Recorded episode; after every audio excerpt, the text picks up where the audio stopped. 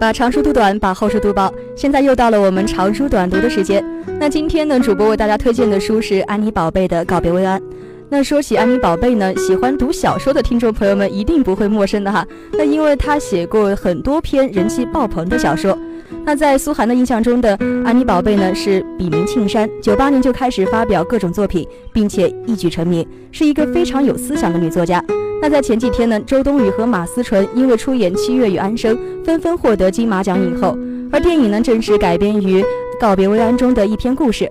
那看完这个电影后呢，苏涵是与书中的佳明还有金马奖评委一样，《七月与安生》是真的选不出来到底要哪一个。那当然呢，书中除了《七月与安生》呢，还有另外几篇精彩的小说。那话不多说，接下来的时间一起来欣赏这本书中的好句好段。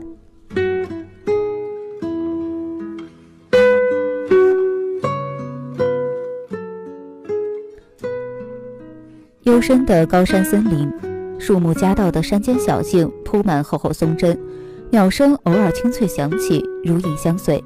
不知道走了多久，外祖父停下来，把水壶递给我，让我在原地等候。他顺沿没有路迹的灌木丛往底处爬，用手抓住杂草，小心挪动脚步，一点一点下退。茂密绿草在风中摆动，他很快消失了身影。坐在山顶树荫下，阳光从松针缝隙洒到眼皮上，点点金光闪烁。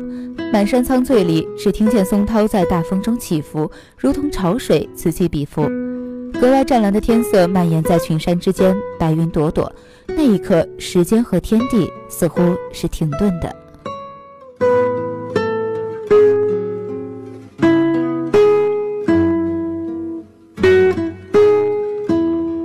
终于有一天，他们决定去看看那条铁路。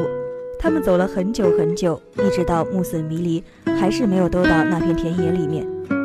半路突然下起大雨，两个女孩躲进了路边的破茅草屋里。七月说：“我们还是回家吧。”安生说：“我肯定再走一会儿就到了。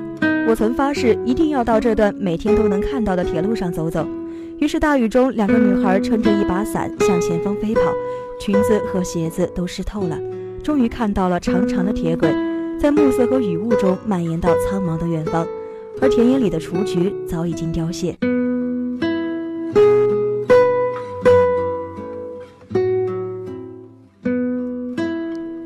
有时候他在梦里看到那条大雨中的铁轨，他想起他和安生伫立在那里的一刻。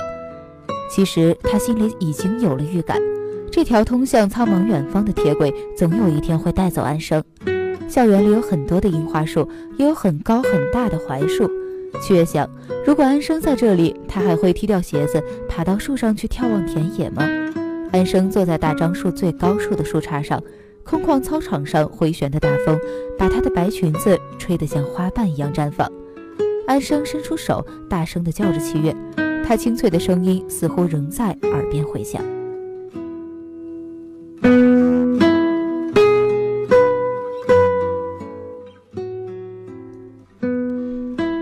有时候不知道真相、不了解本质的人是快乐的，而能够假装不知道真相、不了解本质的人却是幸福的。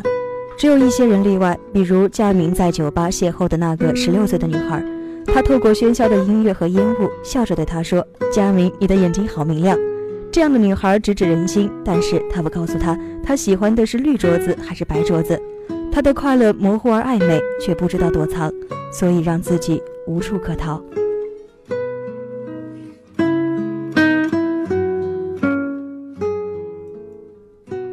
人若看清和明白自己的处境，就只能承担它，即使心里有一种畏惧，对这萧瑟落寞的、对黑暗与幽闭的畏惧，也要承担着它，回到自己的使命之中。有骨骼的哀伤，那等同于一种自我克制。我们无法判断、猜测时间的广度和深度。分离的人，再不见面的人，对各自来说，就如同在这个世间已经消亡一样，音信全无。这是一种处境。